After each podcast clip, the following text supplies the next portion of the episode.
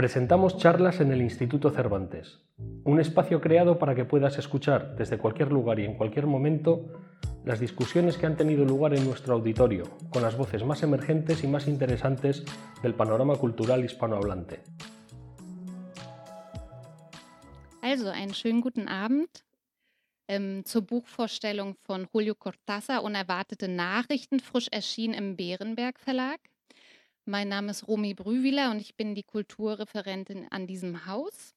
Gern hätte der Leiter Ignacio Olmus diese Veranstaltung heute eröffnet. Er musste aber leider kurzfristig nach Madrid und so habe ich die Ehre, heute Abend zu begrüßen, was ich sehr gerne tue. Ähm, heute sprechen wir im Cervantes mal fast nur Deutsch und das hat auch etwas Symbolhaftes, finde ich, denn auf der Bühne sitzen zwei Persönlichkeiten, die sich aufs äußerste darum verdient gemacht haben, spanische und lateinamerikanische Literatur hierzulande bekannt zu machen.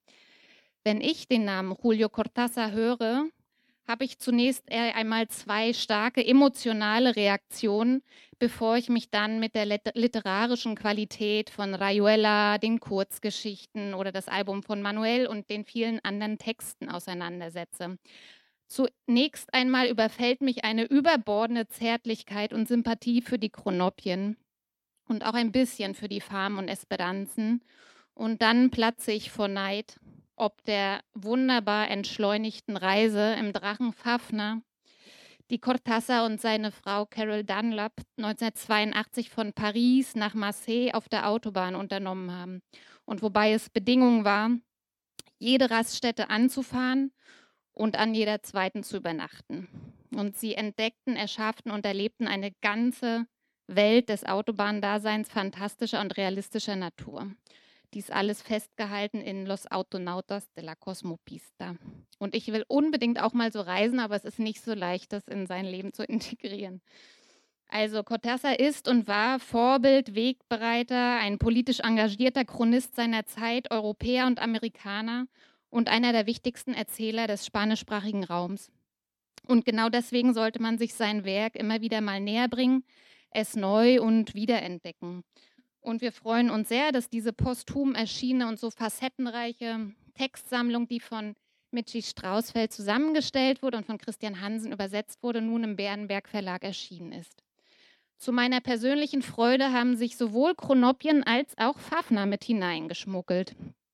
Michi Strauswald ist die Herausgeberin, Verlagsautorin, Literaturmittlerin für lateinamerikanische Literatur in Deutschland. Die Liste der Namen, die sie der deutschsprachigen Leserschaft nähergebracht hat und mit denen sie in persönlicher Beziehung steht oder stand, ist lang.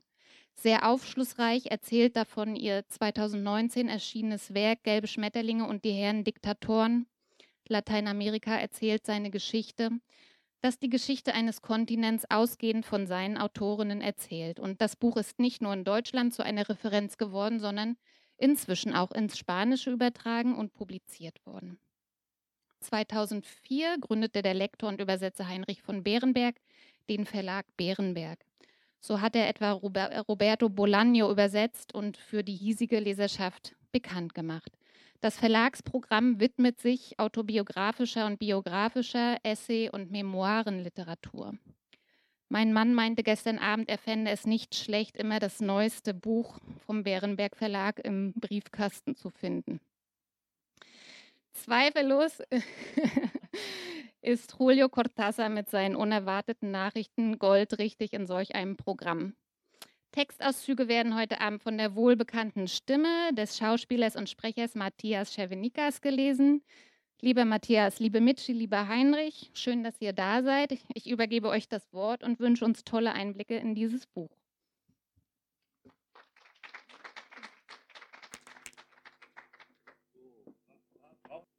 Hallo, hallo, hallo. Ja, okay. Ähm, so, also ich bitte um Entschuldigung, das, äh, das äh, ähm, dieses schöne Buch, was wir gemacht haben, ist wirklich eines der schönsten, die in diesem Programm eigentlich erschienen sind. Das muss ich wirklich sagen. Und, und Sie können es sehen, also Sie können es auch jeden, dieses, diese beiden Exemplare, die hier sind, dass äh, da vorne keine Exemplare auf dem äh, Verkaufstisch gelandet sind. Das ist irgendwie etwas, äh, was äh, anscheinend im Verlag ähm, schiefgegangen ist. Dafür bitte ich jetzt schon herzlich um Entschuldigung. Ähm, es ist ganz schön blöd, weil möglicherweise werden Sie das Buch gerne kaufen. Ähm, zwei Exemplare haben wir hier. Michi gibt ihr es auch ab, wenn, wenn, es, wenn, es, gewollt ist, hat sie gesagt. Ähm, also, ähm, das tut mir leid. Ähm, wie gesagt, dieses, das ist ein Buch, was, äh, äh, was auf, worauf ich lange äh, eigentlich fast gewartet habe. Ähm, die Idee dieser Zusammenstellung ähm, kommt von Michi. Ähm, äh, Michi ist äh, eine alte Freundin, äh, eine alte Kollegin. Äh, ich bin ihr sehr verbunden, weil sie mich eigentlich ähm, vor vielen Jahren ähm, ganz entscheidend, sage ich mal, äh, gefördert hat auf meinem Weg in die Welt der hispanischen Literatur. Ähm, das hat mir viel genützt und dafür bin ich ihr bis heute sehr dankbar. Ähm, und sehr dankbar bin ich ihr auch für die Zusammenstellung dieses Buches. Ähm, Julio Cortázar. Ähm, ich will eigentlich nicht mehr viel sagen. Also ich werde ein paar Fragen stellen. Wir werden zwischendurch ähm, äh, vier Stücke hören, die gelesen werden. Ähm, ich werde zwischendurch Fragen stellen, natürlich, aber im Prinzip äh, hat Michi hier die Hauptrolle, denn Michi ähm, hat Julio, Tas Julio Cortázar gut gekannt. Sie hat ihn äh, gut gekannt, äh, sie hat ihn äh, oft getroffen, sie ist mit ihm befreundet gewesen. Ähm, das ist äh, ein großes Privileg, würde ich mal sagen. Ähm, wann hast du ihn kennengelernt? Wie ist das gekommen? Ja, kennengelernt, das ist in der Tat ein großes Privileg, äh, Julio Cortázar kennengelernt zu haben. Wie Garcia Marquez sagt, es ist der Argentinier, der es fertigbrachte, dass alle ihn liebten. Und kennengelernt habe ich ihn 1972 in einem Seminar in der Umgebung von Paris in Royaumont wo ein Lateinamerika-Seminar stattfand. Und ich war gerade aus Kolumbien zurückgekehrt und hatte recherchiert für die Doktorarbeit über Garcia Marquez und war auf dem Weg nach Deutschland. Und äh, diese zwei Tage war ich eben da und äh, hörte alle diese hm, Gespräche und so weiter. Und abends saß man gesellig beieinander und Julio stand am Klavier und ähm, und ich fragte ihn, warum gibt es Rayuela nicht auf Deutsch? Und dann sagte er, ach, das ist eine lange Geschichte. Rayuela wird nie auf Deutsch erscheinen. ja, warum nicht? Ja, da ist ein Fluch darüber. Ja, warum? Ja, das ist eine lange Geschichte. Gut, die habe ich damals nicht erfahren, sondern erst viele, viele Jahre später. Aber als ich dann durch verschiedene glückliche Umstände nicht äh, die Unilaufbahn eingeschlagen habe, sondern im Verlag tätig wurde bei Surkamp, war das erste Buch, was ich eingekauft habe, Rayuela. Für einen symbolischen Preis, nämlich für 1000 D-Mark. Weil Julio Cortázar gesagt hat, du wirst sehen, das Buch wird nie erscheinen. Und das schien sich zu bewahrheiten, denn Fritz Rudolf Fries arbeitete angeblich an der Übersetzung, aber sie kam nicht, sie kam nicht, sie kam nicht, sie kam nicht. Dann bin ich manchmal nach Petershagen gefahren, was damals DDR-Gebiet war und äh, immer eine etwas heikle Reise war, um zu sagen, wann kommt es, wann kommt es. Es kam nicht. Nach sechs Jahren kam endlich ein Manuskript, das musste dann sofort zu Anneliese Botond, weil die vielen äh, Anspielungen aus dem gesamten Kulturbereich ähm, verifiziert, korrigiert und ergänzt werden mussten. Also nach sieben Jahren war dann das Buch endlich deutsch da. Und ich muss sagen, Julio Cortázar hat sich gefreut wie ein Chronopium. Und jetzt muss man sofort sagen, weil er es wirklich nicht geglaubt hat, und die Geschichte endet so, dass äh, die Mager, die Hauptperson, im ersten Satz heißt es ja schon im Buch, ob ich die Mager finden würde. Die Mager ist eine erfundene Person, aber mit einem realen Hintergrund. Das ist eine deutsch-jüdische Immigrantin gewesen, die mit Cortázar auf dem gleichen Schiff von Buenos Aires nach Frankreich kam und die ihn unbedingt übersetzen wollte, aber ihr Deutsch war längst nicht mehr gut genug. Und sie hatte ein paar Erzählungen übersetzt und das hat alles nicht geklappt. Und äh, sie war dann sehr böse, weil sie Rayuela nicht übersetzen durfte und überhaupt eben das alles anders war, als, es, als sie sich das vorgestellt hatte. Und deshalb war es eben so wichtig, dass dieses Buch endlich erschien. Wie gesagt, beim Erscheinen, als er das erste Buch in Händen hielt, freute er sich wie ein Chronopium. Und jetzt muss ich Ihnen erklären, was ein Chronopium ist, denn das ist das Allerwichtigste, um Cortázar zu verstehen. Enormissimo Chronopio lautet die Inschrift auf dem Geburtshaus von Julio Cortázar in Brüssel.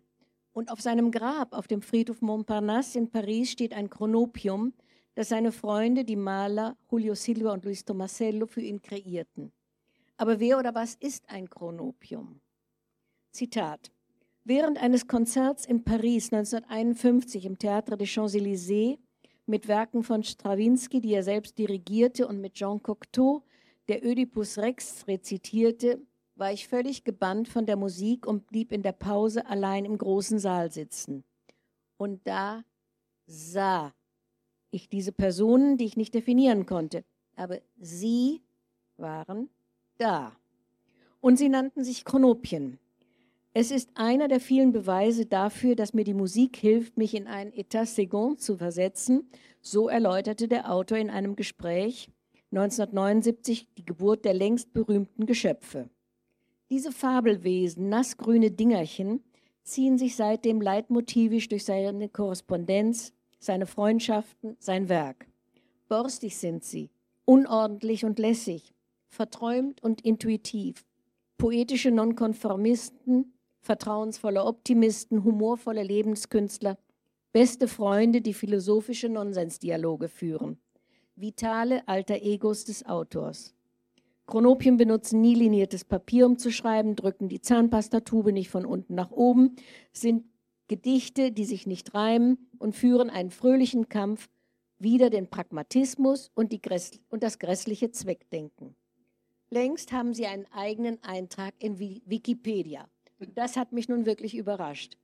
Und so ist es also die allergrößte Freude, dass in diesen unerwarteten Papieren, die 2009 von seiner ersten Ehefrau Aurora Bernardes und Testamentsvollstreckerin in einer Schublade ganz versteckt noch auftauchten, dass da drei neue Chronopientexte dabei waren, die nicht im Band sind. Und ich finde, die sollten wir doch gleich, gleich mal hören.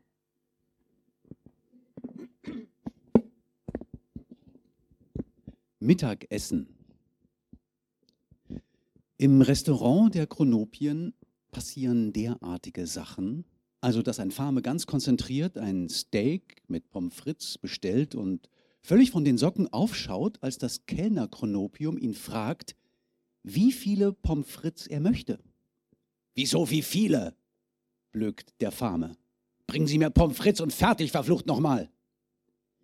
Es ist nur, dass wir hier Portionen zu sieben, 32 oder 98 Stück servieren. Der Fame überlegt einen Moment und das Ergebnis seiner Überlegung besteht darin, dass er zum Chronopium sagt: Hören Sie, Freundchen, scheren Sie sich zum Teufel. Zur grenzenlosen Verblüffung des Famen gehorcht das Chronopium auf der Stelle, will sagen, es verschwindet wie vom Erdboden verschluckt. Selbstverständlich wird der Fame nie erfahren, wo besagter Teufel steckt und das Chronopium wahrscheinlich auch nicht. In jenem Fall aber ist das Mittagessen alles andere als ein Erfolg. Verkehrsformen.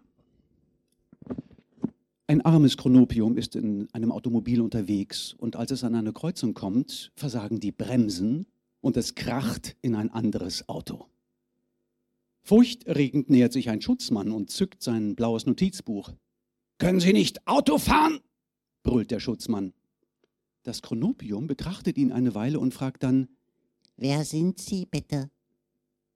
Der Schutzmann bleibt streng, wirft einen Blick auf seine Uniform wie um sich zu überzeugen, dass kein Irrtum vorliegt. Was soll das heißen, wer ich bin? Haben Sie keine Augen im Kopf? Ich sehe eine Schutzmann-Uniform, erklärt das Chronopium zerknirscht.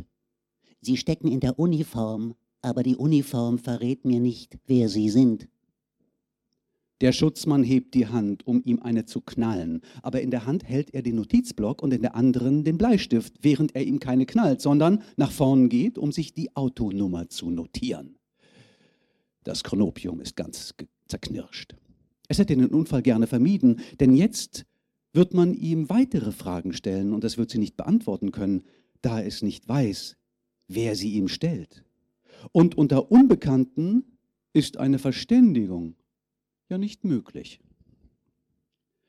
Never stop the press. Ein Farmer arbeitete so hart in der Yerba-Mate-Branche, dass ihm für nichts anderes mehr Zeit blieb.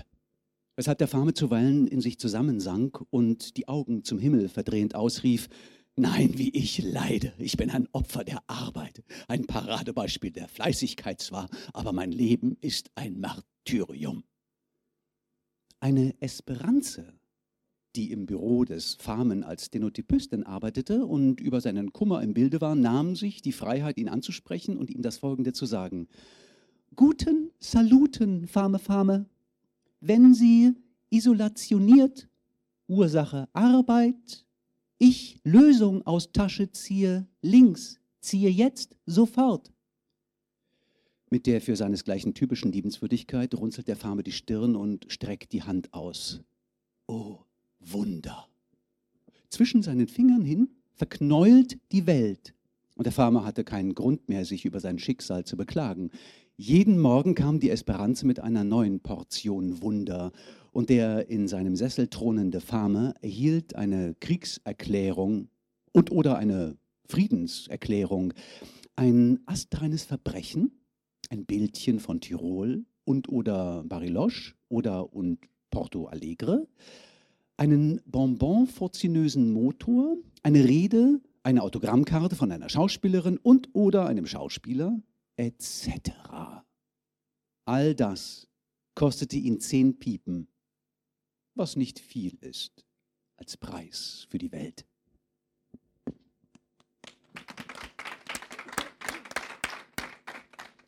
Also das, äh, das, das hat, das ist mir bei der Lektüre dieser ganzen Sachen sowieso wieder aufgefallen, es hat einen ganz deutlich experimentellen Touch, den, äh, der, der heute, wie ich finde, etwas unglaublich Erfrischendes immer noch hat. Ähm, trotzdem kannst du, kann man ja sagen, äh, also wenn man, wenn man es böse sagt, also Cortázar, gut, das ist äh, auf ihn trifft inzwischen leider Gottes das, das Wort von der, das Brechtsche Wort von der Wirkungslosigkeit des Klassikers vor. Er ist in, dies, in den klassischen, äh, in den Himmel der Klassiker erhoben worden und äh, er ist, äh, äh, er ist nicht entschwunden, ähm, aber er gehört praktisch zum, zum, zum klassischen Kanon. Kann man ihn, äh, warum, warum soll man ihn heute wieder lesen? Weil er zeitlos ist zum einen weil äh, seine Texte einfach erfrischend sind, wie du gerade gesagt hast. Ähm, sie, mh, hm, sie enthalten Poesie, sie enthalten mh, hm, manchmal nehmen sie viele Dinge vorweg. Wir werden gleich eine Geschichte hören, von der man durchaus behaupten kann, sie nimmt eine aktuelle Debatte vorweg. Und ich denke, ähm, natürlich haben die Klassiker es insofern schwer. Sie sind tot, sie können keine äh, Promotion mehr machen. Aber äh, Cortázar kann man immer wieder lesen und man wird immer neue Dinge finden. Also er hat ja viele Tiergeschichten geschrieben, er, Bestiarien hat er geliebt. Er war ein so universell äh, gebildeter Mensch, äh, dass bei ihm alles möglich war. Er schrieb genauso über den Boxkampf und äh, über die Musik sowieso sehr, sehr viel über die Fotografie, die ihn interessiert hat, dann also ein so kreativer Kopf, der die Sprache, wie Octavio Paz sagt, äh, in der Sprache von Julio Cortázar tanzen die Wörter. Sie sind lebendig und insofern sind sie so lebendig, glaube ich, dass ähm, er in die Rubrik toter Autor, Klassiker äh, eigentlich nicht passt. Und deshalb bin ich dir sehr dankbar, dass du jetzt diese unerwarteten äh, Geschichten, unerwarteten Texte, Nachrichten äh, publiziert hast, außerdem in einer großartigen Übersetzung von Christian Hansen. Denn äh, Cortázar zu übersetzen ist unglaublich schwierig, eben weil die Worte tanzen und musikalisch sind und hüpfen und fröhlich sind. Und das rüberzubringen war sehr, sehr schwer. Äh, das Hauptwerk von Julio Cortázar hat Rudolf Wittkopf grandios übersetzt, der verstorbene Übersetzer. Und jetzt in Christian Hansen haben wir einen neuen, äh, nicht nur fanatischen Cortázar-Leser äh, gefunden, sondern eben auch einen wirklich herausragenden Übersetzer. Und im Übrigen, äh, in diesem Band gibt es auch noch eine längere Geschichte, die heißt Ein Chronopium in Mexiko. Und sie ist auch sehr amüsant, denn sie ist autobiografisch, weil Cortázar dann zum Schluss wirklich von allen als das Chronopium bezeichnet worden ist. Ähm, wir, wir, sollten vielleicht ganz kurz noch einmal etwas zu seinen Lebensdaten sagen. Denn es ist ja so, ähm, vielleicht ist das meiste bekannt, aber ähm, Cortázar Cortázar hat seinen eigenen Platz in Buenos Aires, in Palermo ist die, ist die Plaza Julio Cortázar, er ist argentinischer Schriftsteller, aber wie du ja schon angedeutet hat, hast, ähm, er hat einen großen Teil seines Lebens in Paris verbracht, ähm, er ist für die UNESCO tätig gewesen, äh, er ist ständig gereist ähm, über, sein, über, über, sein, über, seine, ähm, über seine politischen Pfade, später reden wir nachher sicherlich noch mal kurz, ähm, wie, wie ist das gewesen? Ist er, ist er Argentinier oder ist er eigentlich, äh, hat er das Argentinische bald hinter sich gelassen und ist im Grunde genommen ein lateinamerikanischer Kosmopolit gewesen? Natürlich ist er ein lateinamerikanischer Kosmopolit, ohne, ohne eine Frage. Und er liebte Paris und wollte auch immer in Paris weiterleben.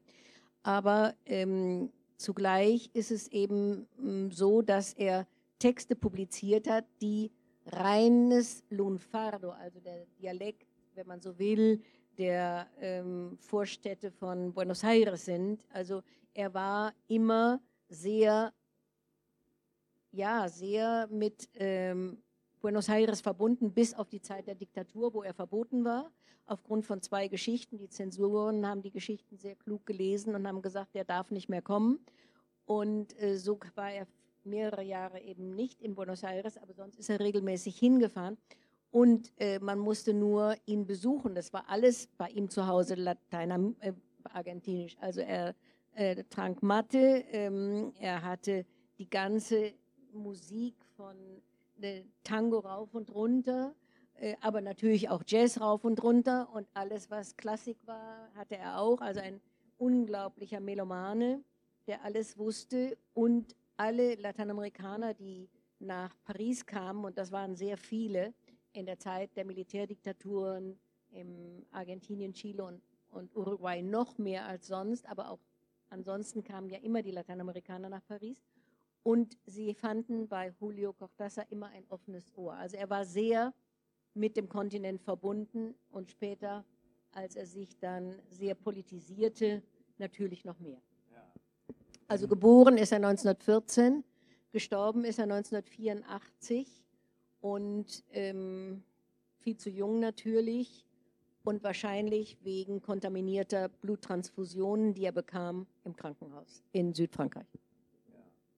Ja. Ähm, also ich, ich habe ihn natürlich als einen Teil des äh, in, den, äh, in den 70er und 80er Jahren äh, berühmt gewordenen lateinamerikanischen Booms gelesen für, äh, ich, ich, habe, ich habe Rayuela gelesen, ich habe natürlich keine Ahnung gehabt, äh, was mit der Übersetzung los war. Ich habe es einfach gelesen und ich habe es als, immer noch als ein, äh, ähnlich wie, äh, wie der Ulysses von Joyce, eigentlich als ein Buch von einer unglaublichen äh, inneren Freiheit in Erinnerung. Also mich hat es damals vollkommen begeistert.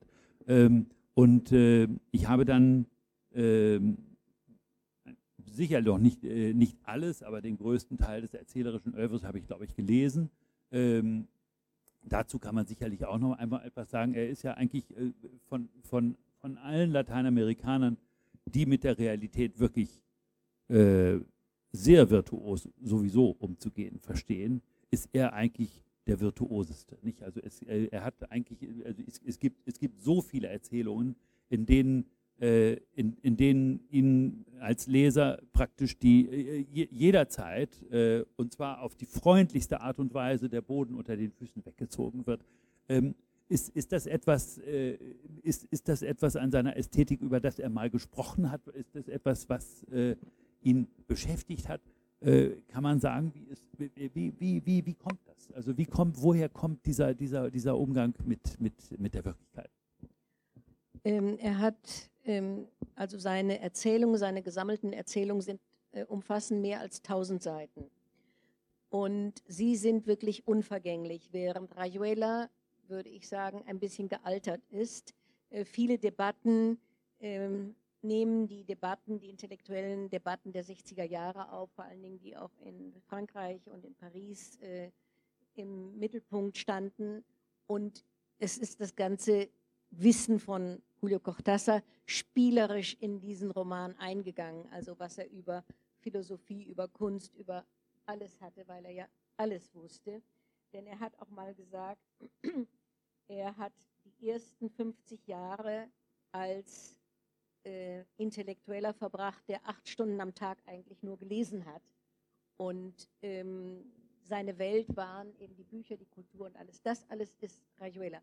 Aber in den Erzählungen, äh, er wird ja als fantastischer Erzähler bezeichnet, was auch stimmt, aber seine Fantastik ist eben eine ganz spezielle, ist eine, wenn man so will, eine Alltagsfantastik, die sich aus elementaren Dingen ergibt. Also wenn er Anweisungen gibt, wie man eine Treppe hinauf oder hinabsteigen muss, ohne dass Katastrophen passieren, oder wie man einen Rollkragenpullover am besten anzieht, ohne dabei zu ersticken, oder wie man in einem Stau auf der Autobahn sich verhalten muss, alles diese Dinge sind ins, gehen ins Fantastische rüber, aber sie sind, sie gehen aus von nachvollziehbaren alltäglichen Begebenheiten. Und ich glaube, das ist die Besonderheit seiner Texte, seiner Erzählungen und deshalb bleiben sie auch aktuell und äh, sind wirklich nicht totzukriegen. Also ich sage das jetzt ganz bewusst, nicht totzukriegen. Und das ähm, macht eben auch die Faszination aus. Und er hat sich häufig und ist immer wieder befragt worden, was ist deine Fantastik? Da gibt es also in der Zwischenzeit schon kanonische Texte. Und hier in dieser Anthologie ist der letzte Vortrag, den er über dieses Thema gehalten hat in einer Universität, äh, in der Universität von Caracas, äh, aufgenommen worden, weil er natürlich immer wieder neue Facetten reinbringt und diesen Text haben wir dann im Internet, habe ich im Internet gefunden. Und es ist auch ein Text, der nicht mehr von ihm durchgesehen worden ist, aber dennoch ist interessant genug, um ihn aufzunehmen. Und es gibt andere Texte hier im Band, die sein Verhältnis zur Realität und zur Fantastik und so weiter äh, sehr gut wiedergeben. Und ich würde jetzt gerne ähm, einen zweiten Text äh, vorlesen lassen wunderbar, wir freuen uns jetzt schon, denn ähm, er hat nicht nur die Chronopien erfunden, er hat andere Wesen auch erfunden. Also er hat einen gewissen Lukas erfunden, das ist auch ein eigener Band. Und diesem Lukas passieren auch alle möglichen Dinge. Und ähm, er hat zwei Wesen gefunden, die ähm, sehr speziell sind. Das sind imaginäre Exilanten aus Buenos Aires, der bodenständige Calac und Polanco und das sind Sprachakrobaten. Sie sind Exil-Porteños, die in Habitus und Sprachduktus das Buenos Aires der 40er und 50er Jahre verkörpern, das Julio Cortázar verlassen hatte. Eigentlich, sagt er, sind sie sehr real, ziehen mich immer zur Rechenschaft. Meist führen die drei stürmische Debatten. Cortázar nennt sie seine unzertrennlichen Tataren aus der Pampa. Der argentinische Schriftsteller Carlac ist der Einzelgänger, dessen unvorhersehbare Handlungen verblüffen, und der spontane, euphorische Polanco ist sein Gegenteil. Beide werfen sich freundliche, imaginäre Schimpfworte an den Kopf. Carlac wird zum Kondomikus und Polanca zum Plotzbrocken. Und gemeinsam ärgern sie Cortázar. Und dazu hören wir jetzt eine Geschichte. Hospital Blues. Der Besuch der Tataren. Sie sind wie die Kletten. Nicht einmal in Ruhe ins Krankenhaus kann man gehen. Denn schon seit drei Stunden später stehen sie auf der Matte, fragen, ist es erlaubt? Stört man auch nicht? Mit einem Wort, sie lassen sich bis auf weiteres häuslich nieder. Selbstverständlich kommen sie zu zweit. Denn Kalak ohne Polanco ist wie Polanco ohne Kalak. Und sie bringen mir die Abendzeitung, was sie mit der Miene von Leuten tun, die gerade ein großes Opfer bringen. Wird ja wohl nicht ansteckend sein, sagt Polanco und vermittelt dabei den Eindruck, als würde er genau das Gegenteil annehmen. Besser, wir geben dir nicht die Hand. Die ökologische Außenwelt gibt einem ja alle erdenklichen fiesen Keime mit auf den Weg und man muss deine Situation berücksichtigen. Stattdessen empfiehlt es sich zu rauchen, sagt Kalak und flätzt sich auf den besten Stuhl. Das schüchtert die Mikroben ein. Ich bin Ihnen dankbar, klar, aber ich habe Fieber, Malta-Fieber und kreuze die Finger, auf dass Sie so schnell wie möglich wieder gehen. Hast du Krämpfe in den Händen? sagt Kalak. Äh, das könnte ein wichtiger Hinweis für den Medikus sein. Ich lockere die Finger und muss mit ansehen, wie meine Schachtel Zigaretten in einen Kreislauf rasanter Auszehrung eintritt. Ein Krankenhaus hat auch seine Vorteile, behauptet Polanco.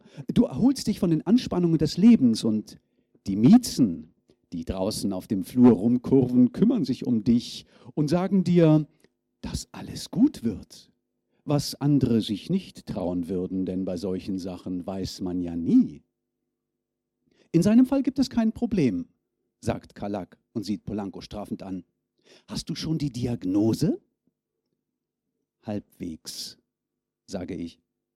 Sieht aus, als hätte ich ein Virus, das überall herumgeistert. Darum unterstrichen viel Ruhe, Stille doppelt unterstrichen, Erholung, Schlaf und frische Luft. Für all das gibt es nichts Besseres als die Freunde, sagt Polanco. Sie heben die Stimmung und lüften die Seele. Mich hat mal ein Hund gebissen und für alle Fälle behielt man mich zehn Tage im Institut Pasteur. Stell dir vor, wie gesundheitsfördernd ein solches Ambiente war, dass die Clique vom Café Toscano mich besuchen kam und eines Tages brachten sie eine Gitarre mit und alles. Und das haben sie ihnen erlaubt? murmelte ich entsetzt. Anfangs ja. Aber dann kam der Stationsarzt und meinte, seiner Ansicht nach müsse man sie ebenfalls gegen Tollwut behandeln, mit dem Erfolg, dass die Besucherdichte stark nachließ. Die Leute haben einfach keinen Sinn für Joie de vivre. Kannst mal sehen. Wie man sieht, ist das hier anders, räumt Kalak ein. Hier gibt es mehr Kultur. Guck dir nur das Waschbecken da an und die Konsole unter dem Spiegel. Das sind nur Details, aber darin verrät sich eine Weltanschauung. Das muss das Fieber sein, denke ich. Und wie geht's dir so mit den Krankenschwestern oder sollte ich sagen den Nurses? An dem Teil vorbei, an dem man den Allerwertesten nennt, erwidere ich. Und der bislang der einzige ist, wo sie sich tummeln, um mich mit Antibiotikadosen zu durchsieben. Lieber Himmel, sagte Polanco, Wusstest du nicht, dass die Antibiotika das schlimmste Blendwerk unserer Zeit sind? Darmflora und rote Blutkörperchen kannst du abschreiben. Du dehydrierst. Deine Backenzähne gehen an Kalkmangel zugrunde. Deine Hörkraft schwindet. Es kommt zu vegetativen Störungen. Dein Stoffwechsel macht die Grätsche und am Ende. Wie fandest du das Schützenfest von Racing Buenos Aires? sagt Calagrasch, während Polanco sich den Knöchel reibt, dem zum Auftakt des Themenwechsels offenbar gerade ein Tritt versetzt wurde. Ich habe das Spiel nicht sehen können, sage ich. Hier verbieten sie dir Fernsehen und Radio. Aber wenn das so ist, sagte Kalak und sieht mich nervös an, vertreibst du dir vermutlich die Zeit mit Schreiben. Ja. Oh, oh dann ist es wohl besser, wenn wir jetzt gehen. Ach, keine große Sache, pflichtet Polanco bei, schon in der Tür. Äh, bleib doch noch ein bisschen, heuchle ich verlogen wie ein Teppichhändler. Ah, besser du ruhst dich aus, sagen die Tataren wie aus einem Mund und machen sogar die Tür hinter sich zu, als sie verschwinden. Ich brauche eine Weile, um mich von meiner Verblüffung über ihren Abgang zu erholen, bis mir ein Licht aufgeht. Der Gedanke, ich könnte schreiben, bringt sie aus der Fassung, veranlasst sie auf Distanz zu gehen, bis sie nach und nach ihre Angst verlieren und jene Ungezwungenheit wiedererlangen, dass es ihnen unter anderem erlaubt, sich mit meinen einzigen Zigaretten aus dem Staub zu machen. Traurig bleibe ich in der Dämmerung des Krankenhauses zurück. Aber was macht sie eigentlich so nervös? Soweit ich weiß, habe ich Sie nie schlecht behandelt. Im Gegenteil, viele schätzen Sie und haben ihren Spaß mit Ihnen, dank mir. Habe ich Sie jetzt gerade etwa in ein schlechtes Licht gerückt? Kommt zurück, Leute, bringt mir die Zeitung und etwas zu rauchen. Äh, Kommt in den nächsten Tagen wieder, da geht es mir bestimmt besser und wir quatschen lang und breit, bis die Krankenschwester euch rausschmeißt.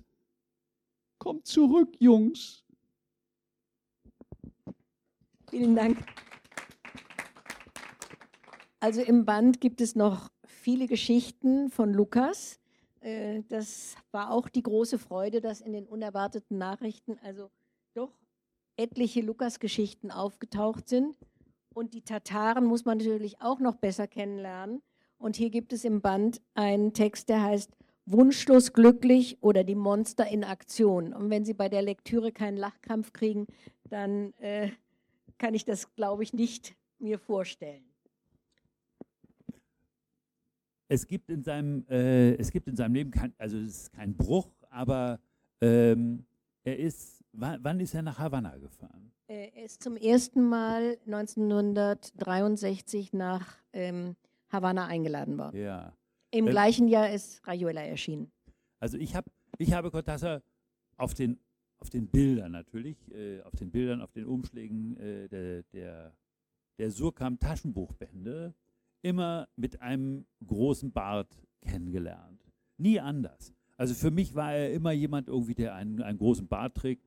Äh, es sah ein bisschen fidelister aus, aber äh, äh, daran habe ich damals gar nicht gedacht.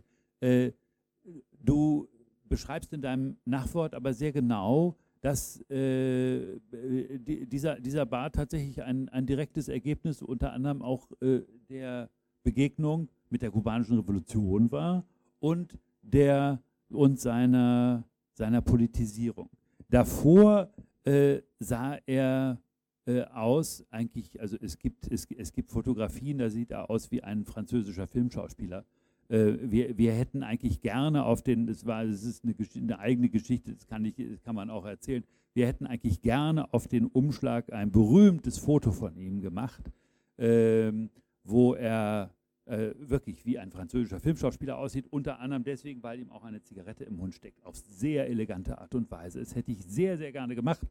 Ähm, aber äh, wenn ein Autor nicht mehr lebt, gibt es Erben und Erben sind schwierig. Und äh, deswegen haben wir, dieses, haben wir dieses Bild nicht gemacht, beziehungsweise nicht machen dürfen. Ähm, was keine Rolle spielt, wir haben was anderes gefunden und äh, im Grunde genommen eigentlich ein sehr viel schöneres. Also auf das Thema, was auf dem Bild drauf ist mit der Katze, darauf komme ich später auch nochmal. Aber bleiben wir nochmal bei der politischen, bei der, bei der politischen Wandlung. Es gibt ja auch einen Text äh, in dem Band äh, Die Fahnenkorrektur in der Provence, äh, den er geschrieben hat, wenn ich das richtig erinnere, während in München, während der Olympischen Spiele die äh, israelische Mannschaft äh, von äh, einem palästinensischen Terrorkommando entführt wurde. Und ähm, den Ausgang äh, kennen wir alle noch, äh, den bitteren Ausgang dieser Geschichte. Ähm, warum diese politische Wendung und äh, was, was hat es mit ihm als Schriftsteller gemacht? Ja, äh, es wird immer, also wie gesagt, Cortázar hat selber gesagt, die ersten 50 Jahre seines Lebens lebte er im Elfenbeinturm und hat die Realität nicht wahrgenommen. Für ihn eben Bücher und Kunst und er wurde nie müde, Ausstellungen zu besuchen, Konzerte zu besuchen und so weiter. Darüber gibt es alles wunderbare Texte, in den Erzählungen kommt viel vor und vor allen Dingen in zwei Almanach-Büchern, die heißen äh, Ultimo Round und Die Reise um den Tag in 80 Welten. Die Titel alleine sind wieder sehr aufschlussreich. Und nach diesem ersten Besuch in Havanna ähm, war irgendwie ein Saulus-Paulus-Erlebnis bei ihm. Er sagte, ich muss jetzt äh, mich in die Realität meines Kontinents äh, vertiefen, ich muss das besser kennenlernen. Er ist dann häufig nach Kuba gereist, wie damals alle Autoren. Bis 1968 war das ja wie eine Karawane, die alle jedes Jahr nach Kuba gereist sind. Auch Sartre, auch Enzensberger, alle sind sie, machten, machten sie ihre Aufwartung und wollten diese andere Revolution stützen, die eben so frei daherkam und so vielversprechend aussah. Und Cortázar hat sich da ganz hineinbegeben. 1968 kam es zum Bruch vieler Intellektuellen mit der Revolution von Kuba, als der Autor Gilberto Padilla in einem Schauprozess verurteilt wurde und dann die Devise ausgegeben wurde von Fidel Castro, mit der Revolution alles und gegen die Revolution nichts. Ja?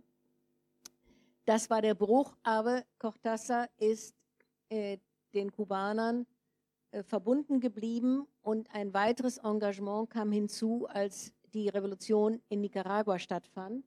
Äh, er, sie, er nennt sie die Revolution der Bleistifte und da hat er sich noch intensiver engagiert. Aber zwischendurch nahm er in den Russell-Tribunalen statt, die gegen die Militärdiktaturen ähm, stattfanden. Das waren drei.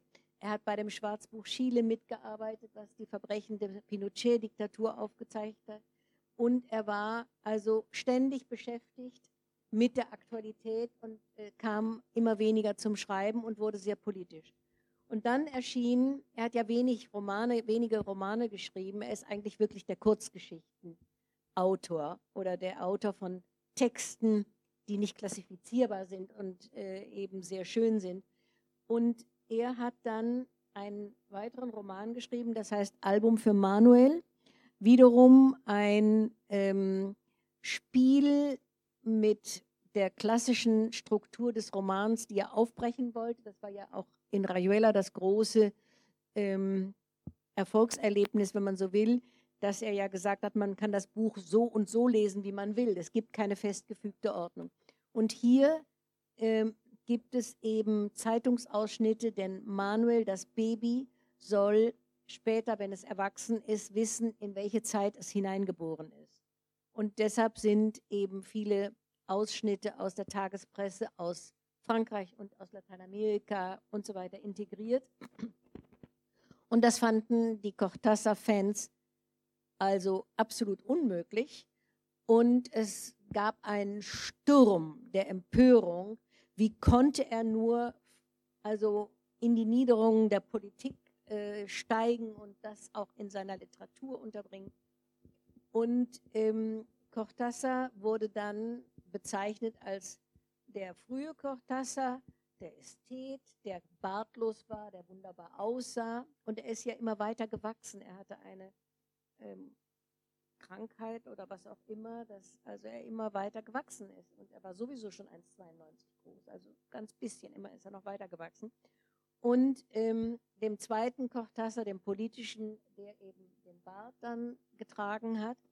Und ähm, er wusste ganz genau, dazu war er viel zu, ähm, viel zu klug oder vorausschauend, dass er eben jetzt von der Kritik verrissen würde von, mit diesem Buch Album für Manuel. Und so gibt es diesen, diesen wirklich aufschlussreichen Text, Fahnenkorrektur in der Provence. Also er bekommt die Fahnen, steigt in sein Kombiauto, genannt Fafner, ähm, weil das der Drache von, äh, von den Nibelungen eben ist und von Wagner, weil es eine Höhle ist. Und während er die Fahnen äh, korrigiert, passieren ihm natürlich tausend Sachen. Also er kommt in einen Sturm, er unterhält sich in der Dorfkneipe, er hat nichts mehr zu essen, also alles Mögliche widerfährt ihm. Und er nimmt quasi die ganze Kritik, die man dann Album für Manuel angelastet hat, sehr geschickt vorweg. Das wird man sagen, das wird man sagen. Und äh, insofern ist dieser Text sehr aufschlussreich für sein Denken, denn er sagt, ich, habe, ich bin immer noch der gleiche Mann, der gleiche Schriftsteller. Ähm, und wem das nicht passt, dem kann ich auch nicht helfen. Ja? Also er hat sich dazu bekannt. Ist er, ist er darin denn eigentlich überhaupt eine, ist er eine große Ausnahme bei den lateinamerikanischen Schriftstellern gewesen? Nein, oder? Garcia Marquez auf jeden Fall ist mindestens genauso ein politischer Schriftsteller gewesen und äh, äh, andere allerdings nicht. Wobei, äh, also wenn man es heute, wenn, wenn, man sich heute noch einmal daran erinnert, also was in den 70er Jahren in Lateinamerika äh, passiert ist, äh, mu muss man eigentlich immer noch im Nachhinein, muss ich sagen, also es, es, es wäre ein eigentlich äh, das Umgekehrte wäre erstaunlich gewesen äh, oder ist erstaunlich gewesen. Schriftsteller, die gesagt haben, sie wollen, es ist ihnen egal, äh, was in den verschiedenen Ländern in den 70er Jahren in Lateinamerika passiert ist, an grauenhaften, äh, an, an, an, Militärdiktaturen, an Gewalt, an, äh, an jungen Studenten, die zu Tausenden äh, umgebracht worden sind in, äh, und, und verschwunden sind. Äh, eigentlich ist es äh, selbstverständlich gewesen, dass er äh, kommt, kommt es einem von heute aus vor. hat es denn, bist du der Meinung, dass es sein Werk trotzdem ähm, nicht beschädigt hat, aber das ist, nein. Absolut nicht. Also man muss seinen Werdegang einfach und seinen Lebensverlauf akzeptieren. Und dann kann man sagen, das gefällt mir besser oder jenes gefällt mir besser. Und deshalb wiederhole ich gerne immer, dass die Erzählungen absolut zeitlos sind. Album für Manuel ist eben auch in der Zeit ähm, ein Spiegel der Zeit, was man 1972 gemacht, gedacht, gearbeitet hat, also die revolutionären Gruppen und äh, Grüppchen, die in Paris die Revolution äh, geplant haben und so weiter. Das gab es ja nun alles. Und in der Zeit waren natürlich alle Autoren Lateinamerikas politisch, also ob Fuentes oder Vargas Llosa oder wer auch immer. Nur bei Cortázar gab es eben den Bruch, weil er vorher eben nur als Ästhet gehandelt worden ist. Mhm. Und dann war der Bruch eben deutlicher, während Garcia Marquez, Fuentes und so weiter, die waren immer politisch in ihrem Werk und in ihrem Auftreten. Und Cortázar ist ja früher nicht aufgetreten, auch als solcher, als Politiker. Ja, und Politisch. aber eigentlich ein, ein reiner Ästhet, äh, als reinen Ästheten äh, habe ich ihn sowieso eigentlich nie wahrgenommen, auch damals, als ich ihn gelesen habe. Denn selbst diese Geschichten, selbst die Erzählungen äh, mit äh, dem virtuosen Spiel, ähm, mit, mit, äh, also mit dem Vexierspiel, mit der Realität, äh, es sind alles andere als die Geschichten eines, eines, äh, eines Ästheten, der abgehoben ist von der Wirklichkeit. Denn sie spielen ja alle in der Wirklichkeit. Nicht ist ja, aber wie gesagt, er war eben trotzdem, wie er auch selber gesagt hat, er steckte in seinem Elfenbeinturm. Ja, er hat das zwar alles äh, Osmose, per Osmose quasi aufgenommen, aber ähm, richtig öffentlich aufgetreten und ähm, auf, ja, auf Solidarveranstaltungen und so weiter. Das war alles erst später. Und da gibt es also äh, ganz äh, interessante Sachen. Äh, apropos Album für Manuel war natürlich das meistverkaufte Buch in Buenos Aires im Jahr seines Erscheinens 1972. Also 30.000 Stück in einem Monat und das in Buenos Aires. Aber ähm, er ist dann zum Beispiel nach Chile gereist, um äh, Allende zu helfen. Und dann war es so, überall wo er auftrat, hat man ihn fast zu Tode geliebt so hat er auch in einem Brief an seinen amerikanischen Übersetzer gesagt, man musste ihn dann irgendwie schützen. Oder als er in, äh, zum ersten Mal im, in der Universität in Buenos äh, in, in der UNAM in Mexiko auftrat, ja, da haben die Leute erst mal eine Viertelstunde geklatscht, als er nur, auf, als er nur rauskam. Also das war dann, er war dann wirklich ein Magnet, der die Leute angezogen hat. Seine Texte wurden gelesen, diskutiert, dann jeder wollte ein Chronopium sein und das war eine besondere Ehre. Also äh, das konnte nicht jeder sein. Es war wirklich äh, unglaublich und deshalb ist der Satz von Garcia Marquez, den er geschrieben hat, anlässlich seines Todes, er war der Argentinier, der es fertigbrachte, dass alle ihn liebten, ist absolut zutreffend. Denn im persönlichen äh, Kontakt, das kann ich nun wirklich äh, bestätigen und, und äh, nur bewundernd weitergeben, er war so bescheiden. Er hat es immer geschafft, sich davon zu stehlen. Er wusste immer alles und hat dem Gegenüber nie das Gefühl gegeben, dass man eigentlich nur sehr wenig wusste zu einem Thema XY oder Z. Also ähm, zugewandt, jedem äh, freundlich gegenübertreten. Es war etwas äh, wirklich sehr Besonderes. Also der Mann strahlte, ich würde sagen, fast eine Poesie aus der man sich nur schwer entziehen konnte. Ist, ist er eigentlich gerne aufgetreten? Nein, natürlich nicht. er hat sich immer davon geschlichen und hat eigentlich nur ähm, sich zu Wort gemeldet, wenn es nicht anders ging und eben bei politischen Sachen. Da fühlte er sich in der Pflicht und äh, da trat er dann auch auf. Aber ich glaube, jetzt können wir noch mal eine schöne Geschichte hören, nämlich, ich sage ja immer wieder, er ist in vielen Dingen seiner Zeit voraus. Und deshalb würde ich jetzt vorschlagen, wir, wir lesen jetzt das mal, äh, wir hören jetzt den Monolog des Fußgängers. Monolog des Fußgängers. In diesem Stadium meines Lebens in einer großen Stadt ist für mich das Beste an einem Automobil, dass es nicht mir gehört. Leider scheinen die anderen diese Ablehnung nicht zu teilen. Und ich brauche nur hinaus auf die Straße zu treten, um mich in einem System und einer Ordnung wiederzufinden, in der nur die aufmerksamste Wachsamkeit, der rasche Übergang von der Unversehrtheit zur Breiwerdung vermeiden hilft. Nicht alle sind sich des erschreckenden Unterschieds zwischen Gehwegen und Fahrbahnen bewusst, bei dem eine leichte Unachtsamkeit den Verlust sämtlicher Fußgängerrechte bedeutet. Nichts ist ominöser als der örtliche Zickzacklauf, zu dem man uns zwingt, um an den Straßenecken die Fahrbahn zu überqueren und wie fügsame Schafe den durch doppelreihige Metallnägel vorgezeichneten Schlachthofschneisen zu folgen. Die Stadt verwandelt sich dadurch in einen rechtwinkligen Parcours, der zum Albtraum werden kann für Liebhaber des Kurvigen, der Eingebung des Augenblicks, der Attraktion des gegenüberliegenden Schaufensters, des Profils einer jungen Frau, das wir nie aus der Nähe sehen werden, außer wir riskieren dabei unser Leben, was für ein Profil vielleicht übertrieben wäre. Ich vermute, dass Autos auf dem Land weniger ins Gewicht fallen, aber das ist ein Territorium, das ich weniger frequentiere.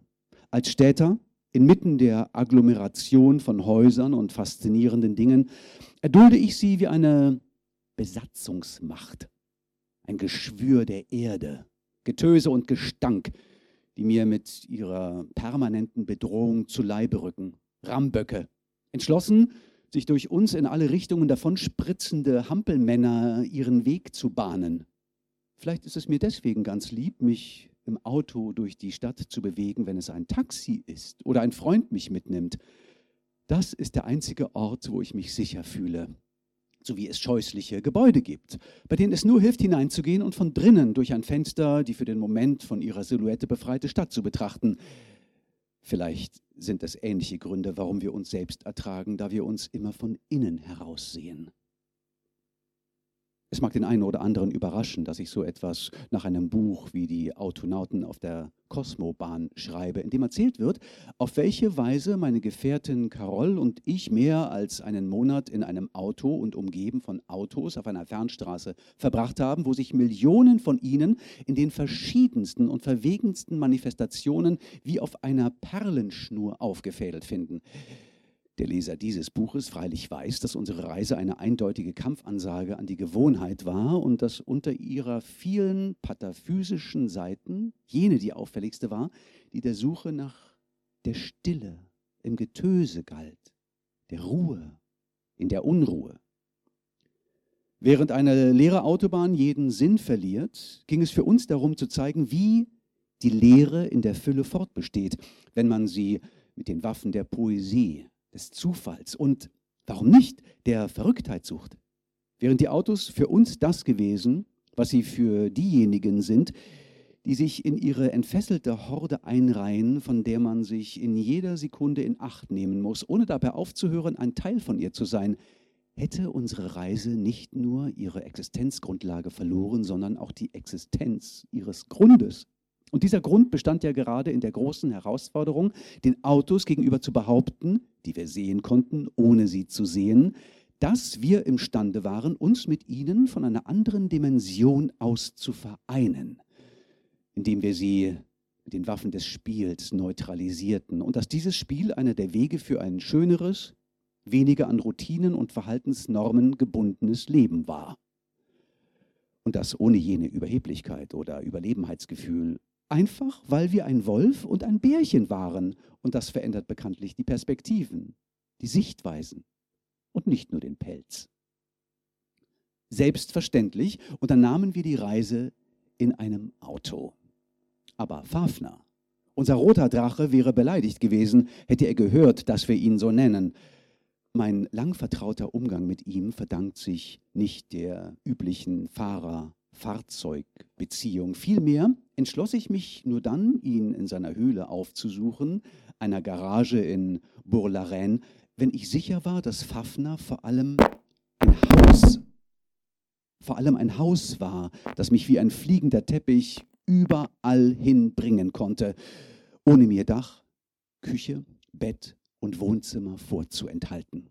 Von da an verloren der Motor und die vier Räder jene unverschämte Überlegenheit, die gewöhnliche Autos auszeichnet. Das geht so weit, dass die Hersteller selbst, die sich weniger mit Poesie am Hut hatten, sich nie dazu entschließen konnten, ihn als Auto, Last- oder Lieferwagen zu bezeichnen, sondern es vorzogen, ihn Kombi zu nennen, was zu verstehen ich mich bis heute nicht allzu sehr bemüht habe.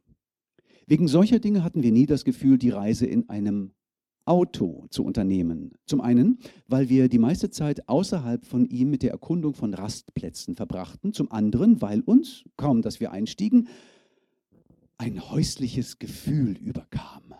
Die Freude, nach Hause zu kommen und alles vorzufinden, was wir brauchten, angefangen beim kräftigen Schluck bis hin zur Musik und den Büchern.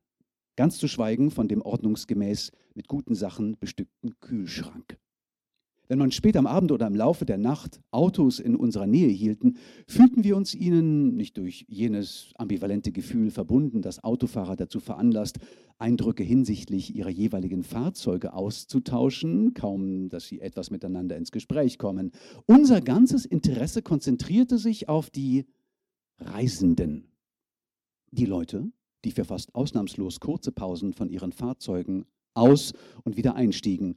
Klar, Sie hatten nicht wie wir einen Monat Zeit, um eine zehnstündige Reise zu absolvieren. Und die Kinder und Hunde interessierten uns mehr als die Mercedes oder Renaults. Gerade fällt mir ein, dass in einer alten Erzählung Südliche Autobahn meine Sichtweise genau die gleiche war, obwohl sich die Umstände in jeder Hinsicht unterschieden. Auch dort dienten die Autos nur als Hintergrundkulisse, darauf beschränkt, ihre Namen an die Insassen weiterzugeben, in dem Moment, als der erzwungene Stillstand ihnen das nahm, was wir ihre Authentizität nennen können und was das Einzige ist, was ihnen Sinn zu vergeben vermag. Nach und nach verwandeln sie sich in schlechte Hotels, für einen nicht endenden Albtraum. Was übrigens auch passieren kann, wenn man mit Höchstgeschwindigkeit über die Autobahn rast. Werde ich mich irgendwann mit den Autos versöhnen? Vielleicht. Aber dafür müssten sie ganz anders sein, als sie es heute sind. Und wenn ich von Autos spreche, meine ich vor allem ihre Besitzer und Fahrer. Ich würde sie akzeptieren, wenn die Stadt voll wäre von ungewöhnlichen bunten Farben, von sich bewegenden Bildern und Zeichnungen, von Blasen oder Parallelepipeden, in denen sich die Lichter in der Bewegung brechen würden, von einer Individualität, an der es unserer Zivilisation immer fühlbarer mangelt. Ich würde sie akzeptieren, wenn die Fahrer, so häufig einsam und allein am Steuer, während die Leute zur Arbeit gehen und sehnsüchtig auf einen schon vollen oder ausbleibenden Bus warten, eben jene einladen würden, die den gleichen Weg haben, sie nach Hause bringen und ein wenig mit ihnen plaudern würden. Ich weiß, das ist viel verlangt und dass, wer sich ein Auto kauft, dies fast nie tut, um anderen näher zu kommen, vielmehr um sich abzusondern, um wie ein kleiner Despot in seinem chromglänzenden, traurigen Käfer zu herrschen. Bis auf weiteres werde ich deshalb zu Fuß gehen oder die Metro nehmen. Ich spüre den Wind im Gesicht und den Boden unter meinen Schuhen. Ich streife die Leute und spreche mit ihnen, wenn ich kann. Rückschrittlich, zweifellos, aber so viel glücklicher.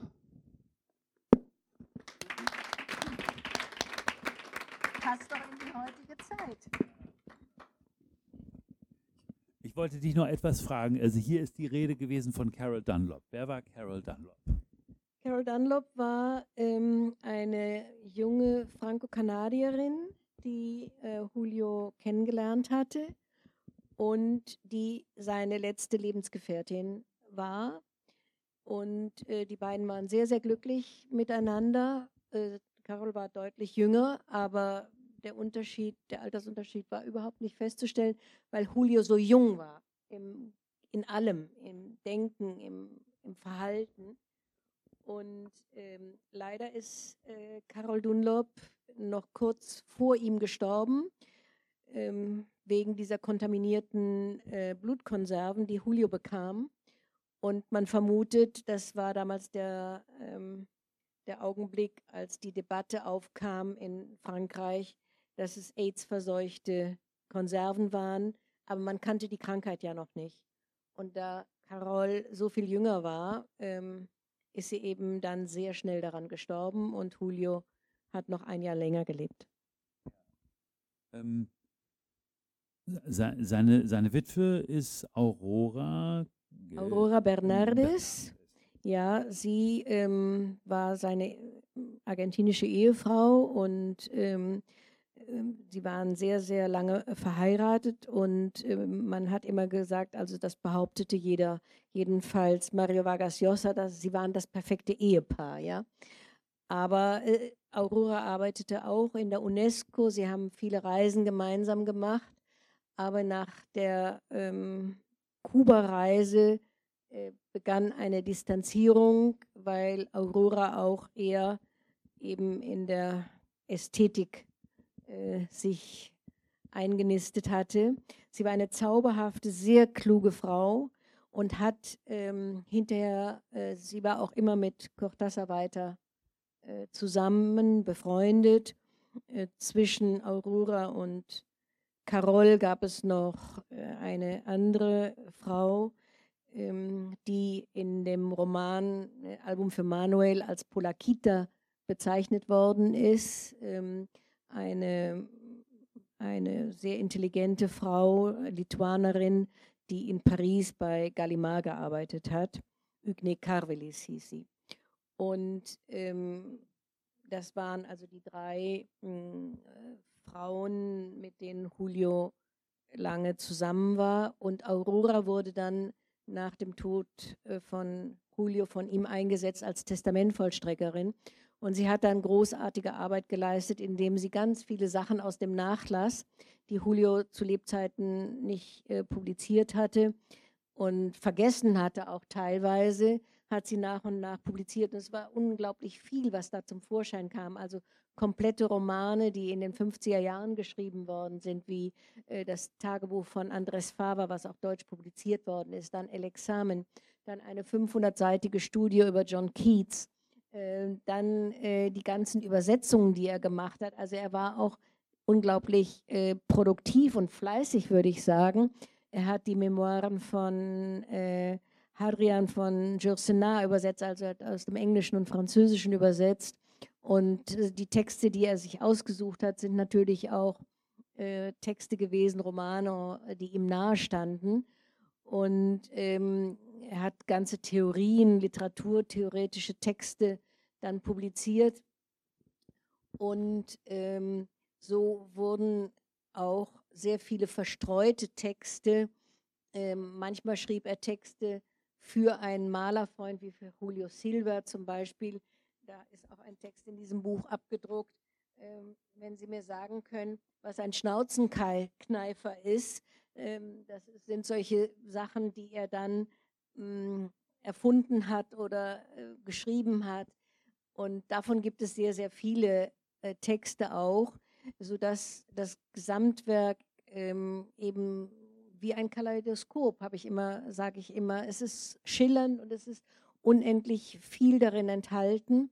Und dann zum Schluss eben, als man gedacht hat, jetzt kommt wirklich nichts mehr aus dem Nachlass zum Vorschein, kamen 2009 die unerwarteten Nachrichten und äh, ganz Spanien und Lateinamerika freute sich äh, königlich und äh, stürzte sich auf dieses Buch mit den neuen Texten, wo eben auch Gedichte drin sind und ähm, ja, also Gelegenheitstexte, Beobachtungen, die er angestellt hat. Also ähm, es ist immer so, Cortázar liebte Almanachbücher und insofern habe ich so die leise Hoffnung, dass er mit diesem Buch einigermaßen zufrieden wäre. Aber natürlich ist eine Anthologie, die Julio Cortázar selber zusammenstellt, ungleich spritziger und sie ist dann illustriert von seinen Freunden oder hat äh, Zeitungsausschnitte und so weiter. Das hat ihm großen, großen Spaß gemacht und äh, vor allen Dingen mit seinem argentinischen Malerfreund Julio Silva, also beide hießen Julio, der eine war der kleine und der andere war der große Julio. Die saßen dann in der Provence zusammen und haben Matte getrunken und haben äh, absolute mh, hm, schräge Sachen angestellt, haben gemeinsam gekocht und sich amüsiert, wie die Chronopien natürlich, das ist völlig klar. Und ähm, hier auf dem Titelbild sieht man eine Katze und dazu muss man wissen, dass Julio immer äh, Katzenliebhaber war und er hatte auch eine Katze, die hieß Theodor W. Adorno und, ähm, und die hat ihn immer begleitet. Was er auch gemacht hat, äh, er hat Trompete gespielt, aber nur, wenn er ganz alleine war. Also keiner seiner Freunde kann behaupten, er hat ihn Trompete spielen gehört. Vielleicht Aurora ab und zu, aber oder wenn er in, in seinem Landhaus in der Provence war, in Seignon, ähm, wo ihn niemand ansonsten gehört hat, aber er hat offensichtlich auch ganz gut Trompete gespielt. Also ähm, es ist irre und es gibt natürlich, ähm, wenn man im Internet eingibt, Julio Cortázar und Katzen, dann kommt ein ganzes, also kommen mindestens 20 Katzenfotos zum Vorschein. Und ähm, das war eben äh, sein, das Tier, was er machte. Aber er liebte sowieso die Tiere, also was er dann auch gemacht hat, ist ja immer in der Metro einfach herumgefahren in der Stadt, irgendwo ausgestiegen und ist dann als Flaneur, als klassischer Flaneur durch die Straßen gezogen. Und immer ist ihm auch was in der Metro oder irgendwo passiert. Zum Beispiel hat er erzählt, irgendwann war er in London, war im Tube und wem begegnet er in der Untergrundbar? Edith Aaron, der Mager, ja, also die ihn sofort wieder beschimpft hat, dass äh, sie seine Bücher nicht übersetzen durfte und so weiter. Also solche unerwarteten Dinge sind ihm ständig zugestoßen. Und er hat immer gesagt, äh, er weiß nicht, wie es passiert, aber es passiert ihm eben. Und ich muss sagen, ich habe vorhin erzählt, also wie ich ihn kennenlernte 1972, meine kleine Tochter war dabei, äh, knapp drei Jahre alt und äh, die war natürlich tagsüber ähm, anderweitig versorgt und ähm, sie trat also nicht in diesem Seminar als solche auf. Aber eines Morgens kam Cortázar an den Frühstückstisch und sagte, ich habe ein Kind weinen gehört. Und alle haben gesagt, typisch Cortázar, typisch Cortázar. Bis ich dann mit meiner Tochter in den Speisesaal kam und er war so erleichtert, dass es nun ausnahmsweise keine Erfindung war und alle ihm glauben mussten, dass ihm das widerfahren ist. Und wir hören gleich noch eine wunderbare Geschichte von solchen Zufällen, die ihm passiert. Aber du wolltest vorher noch etwas fragen?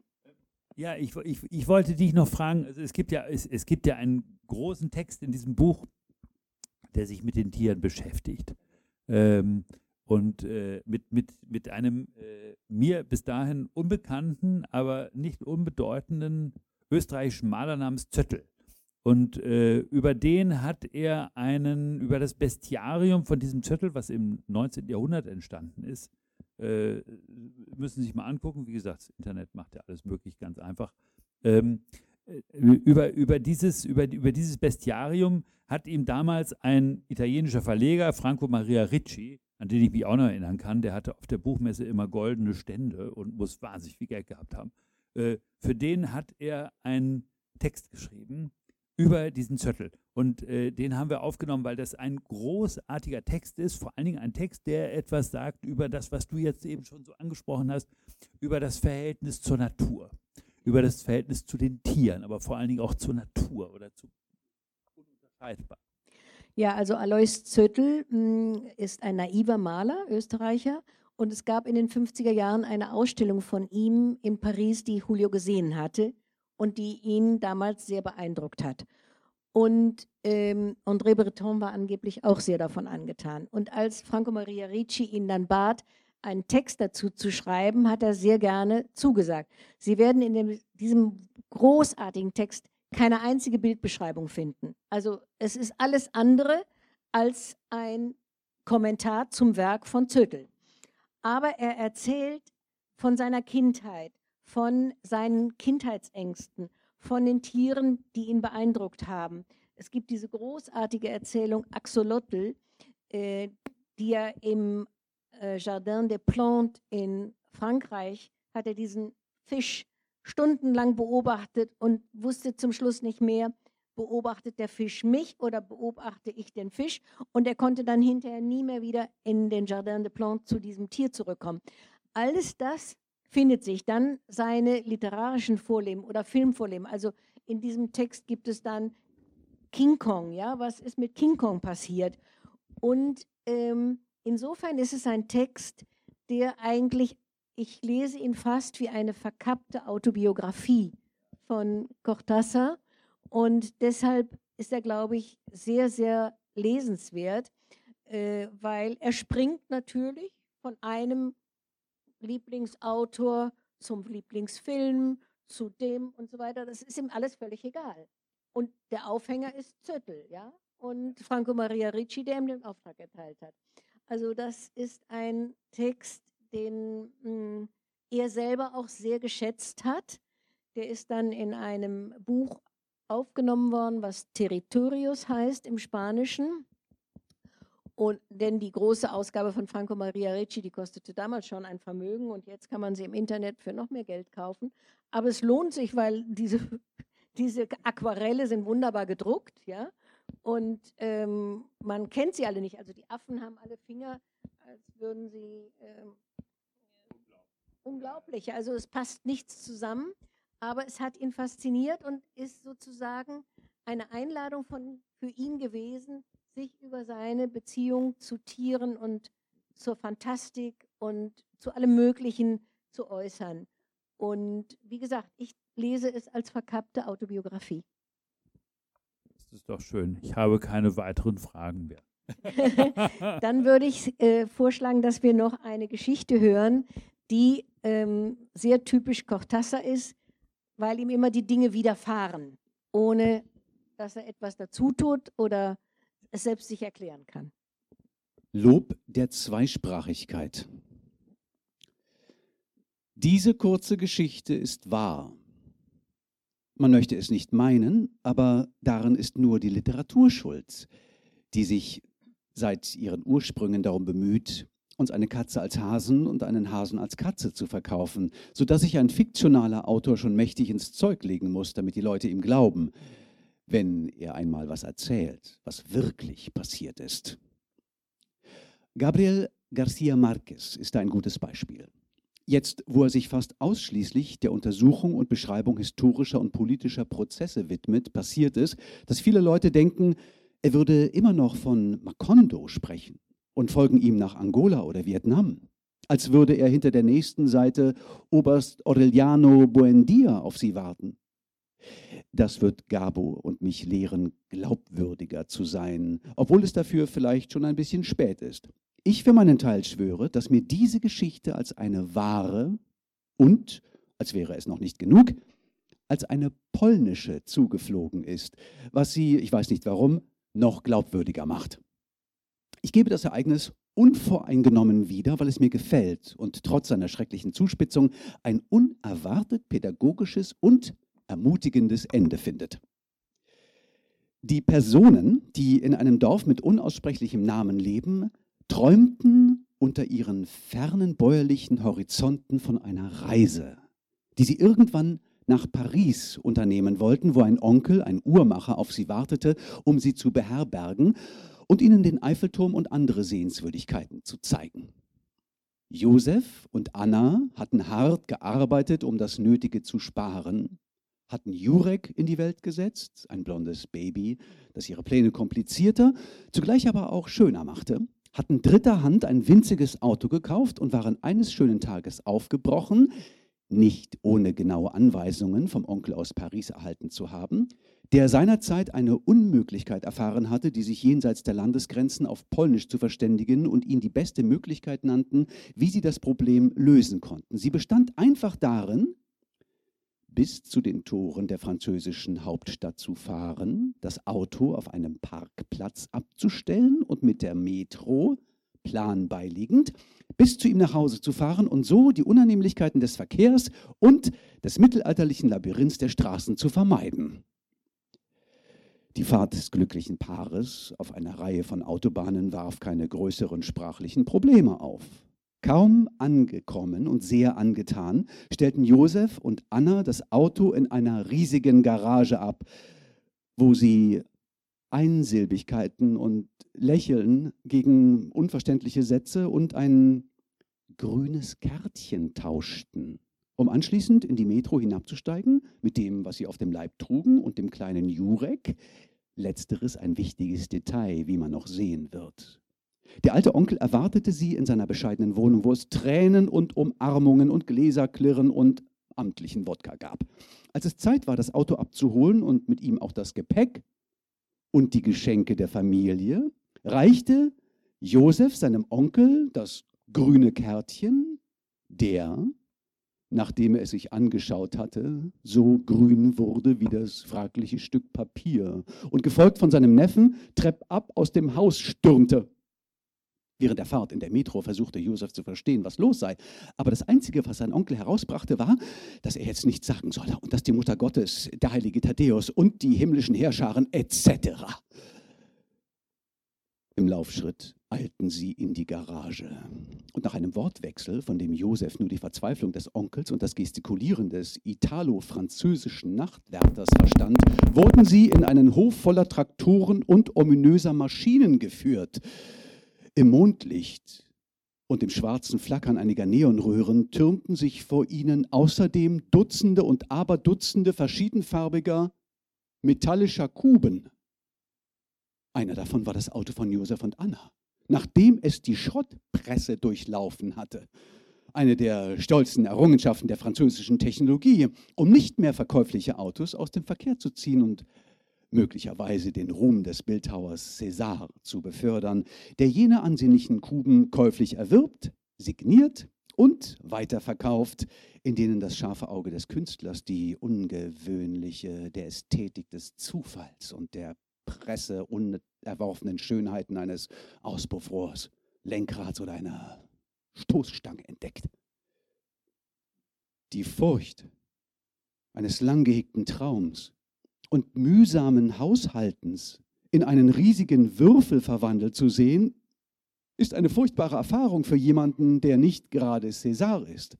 Gleichwohl fanden Josef und Anna nach Wutanfällen und Tränen Zeit für den Gedanken, dass sie sich nicht allzu sehr über das verhängnisvolle Missverständnis beklagen durften, weil zum Zeitpunkt ihrer Ankunft in Paris das Baby tief und fest auf dem Rücksitz schlief und die beiden mit dem Gedanken gespielt hatten, es warm verpackt dort zu belassen, derweil sie den Onkel suchen gingen. Weil das Gepäck betraf, so bildete es bereits einen unauflöslichen Teil des Kubus, zusammen mit den Fleischwaren, Flaschen und anderen Geschenken. Und immer wenn ich in einem Museum einen von Césars Kuben finde, werde ich von allen Seiten untersuchen, um zu sehen, ob sie nicht in den kompakten, vielfarbigen metallischen Magma die Spuren einer Ringwurst oder eines Damenhutes abzeichnen. So kam alles zu seinem grautönigen Ende. Nachdem die zwei rundum entsetzlichen Tage in einer Stadt verbracht hatten, die für sie jede Bedeutung verloren hatten, kehrte Josef und Anna im Zug nach Warschau zurück. Und ihre Geschichte fand mit ihnen Eingang in die Erinnerung, in eine so traumatische Erinnerung jedoch, dass sie sich nach und nach in Vox Populi verwandelte und in Polen noch heute für Gesprächsstoff sorgt. Was ich bestätigen kann, denn ich fuhr wegen eines Kongresses zur Unterstützung des chilenischen Volkes dorthin und raten Sie mal, was man mir erzählte, um mir meinen Aufenthalt angenehm zu machen. Aber trotz allem hat die Geschichte ein schönes Nachspiel. Denn die polnischen Behörden nutzten die Verbreitung der Anekdote, um sie als überzeugendes Argument für das Erlernen einer zweiten Sprache in allen Schulen des Landes einzusetzen. In dieser Zeit, in der das Automobil sowohl im Westen wie im Osten an der Spitze der Werteskala liegt, dürfte die polnische Führung damit psychologisch zweifellos ins Schwarze getroffen haben.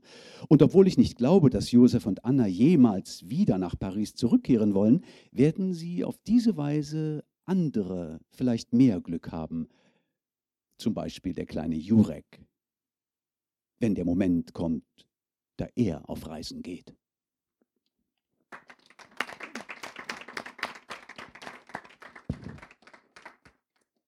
So, damit äh, sind wir am Ende und äh, ich, ich, muss, ich muss mich nochmal sehr entschuldigen, dass äh, keine Bücher da sind. Also ich muss mit irgendjemandem furchtbar schimpfen. Ähm, aber ähm, also das darf einfach nicht sein. Es tut mir furchtbar leid. Ich hoffe, Sie haben trotzdem einen guten Eindruck gehabt. Ähm, fast bin ich irgendwie versucht zu sagen, wenn Sie dieses Buch haben wollen, dann schreiben Sie uns eine Mail und Sie bekommen es mit 10 Prozent. Ja? ja? Also das, äh, das, das kann ich auf jeden Fall versprechen. Ich fahre zwar morgen in die Ferien, aber ich bin am 7. wieder, am 7. bin ich wieder da und Sophie, äh, die ich auch morgen sowieso nochmal zur Rede stellen muss, ähm, äh, was da los war, äh, der, der können Sie schreiben und Sie bekommen das Buch mit 10 Prozent.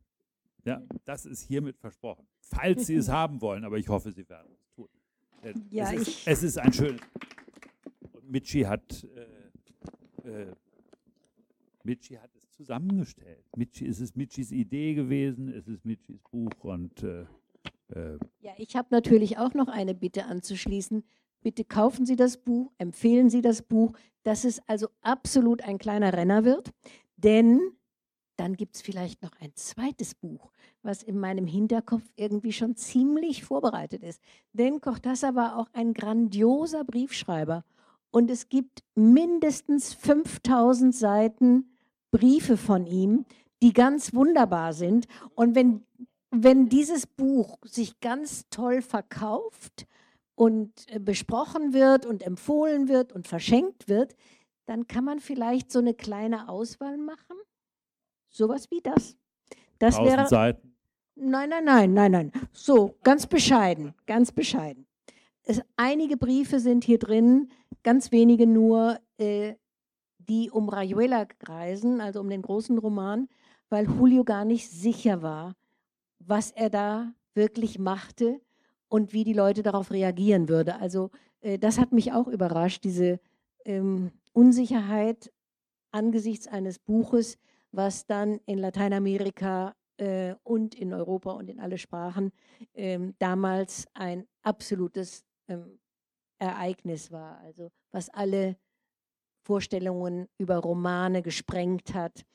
Und ähm, die anderen Briefe, also die Briefe, die er an seine Freunde schrieb und alles, es sind traumhaft schöne Texte.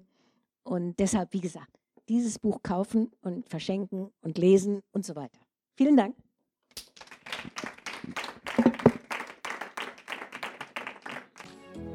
Gracias por estar con nosotros. Si quieres asistir a charlas como la que acabas de escuchar, revisa nuestra programación cultural en nuestra página web berlin.cervantes.es.